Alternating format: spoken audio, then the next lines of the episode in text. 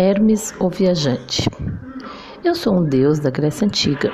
Já ouvem falar de mim há mais de 2.500 anos. Eu sou o viajante que levará você para passear pelo mundo. Vamos? Eu sou Hermes, o deus das viagens, das estradas, dos comerciantes e dos viajantes. Também sou conhecido como o mensageiro dos deuses. Sou filho de Maia e Zeus. Sempre lembram de mim como um jovem alegre, bem-humorado e astuto. Quer saber como cheguei a me tornar um, um deus do Olimpo? O grande lugar dos deuses? Vou contar para vocês.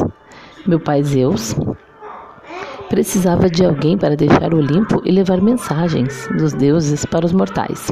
Deram-me então os meus símbolos: as sandálias mágicas, um chapéu dourado e uma capa para esconder minhas coisas. E assim me tornei o mensageiro dos deuses do Olimpo. Minha função então é ser o mensageiro.